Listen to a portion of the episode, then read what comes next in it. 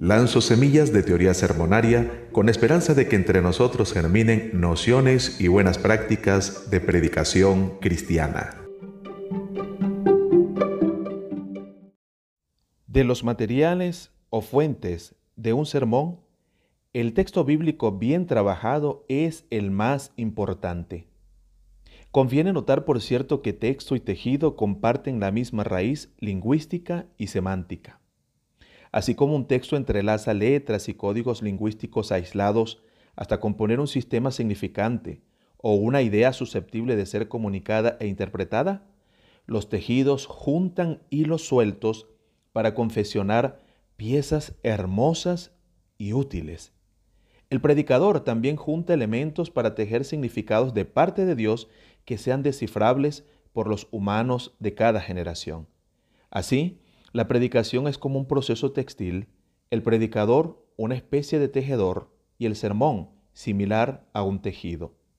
El telar es un instrumento para tejer de madera o metal, artesanal o industrial, en el que se fijan unos hilos paralelos levantados individualmente o en serie, a los que se les denomina urdimbre.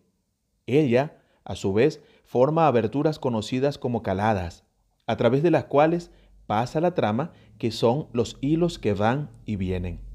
De modo similar, el telar de la predicación requiere tanto de hilos fijos o estables como de hilos movibles.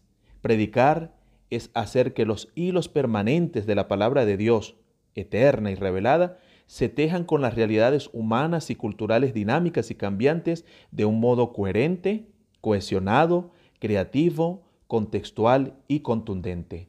Dicho de otro modo, el telar de la predicación media entre el significado de la fe bíblica y la matriz de la cultura receptora en cada generación. Existen diferentes tipos de telares, hilos, tejidos y tejedores.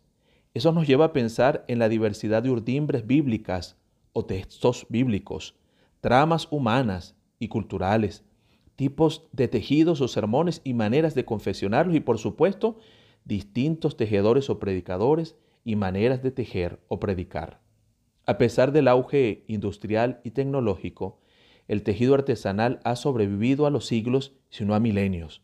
Un tejido que va de una mano a otra, la mano que lo elabora y la mano que lo recibe y disfruta, cobra mucho valor.